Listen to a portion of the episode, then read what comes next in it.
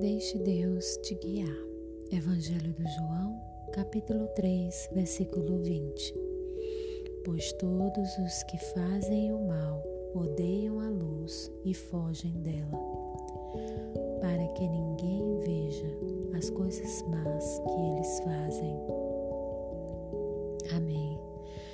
Nessa palavra, eu confesso que eu passei refleti, voltei, observei mais uma vez para entender.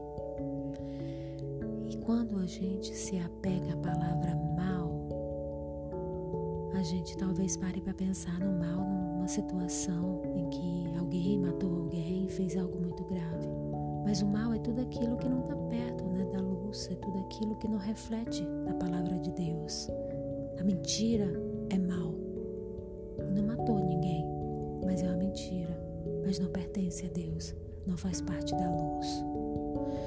Então, essa palavra me fez refletir, né, que a luz de Deus, ela nos expõe e nos faz ver onde precisamos da ajuda dele nas nossas vidas.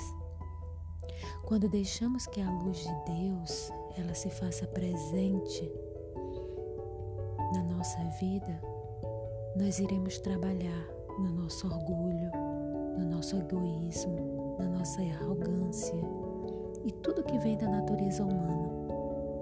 Porque nós temos, faz parte da nossa natureza humana. Mas quando não permitimos que Deus trabalhe em certas áreas da nossa vida, muitas vezes nós deixamos Ele agir, mas não em todas as áreas da nossa vida.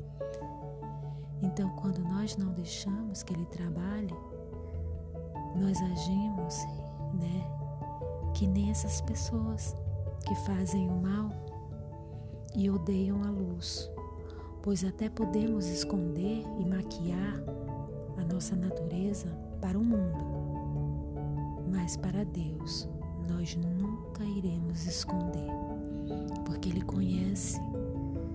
conhece todas as nossas intenções, ele conhece todos os nossos desejos, ele conhece o significado e a vontade de cada palavra que sai do nosso coração. O Senhor conhece. Então a gente pode até enganar o nosso vizinho, o nosso parente, os nossos amigos, mas a gente vai ter a certeza que a gente nunca vai conseguir enganar Deus. E isso, na verdade, nos afasta dessa conexão com Deus. Porque se não é luz, se não trazemos para a luz, não está fazendo parte da vontade de Deus. Então, essa é a reflexão que eu tenho para esse versículo hoje. Amém.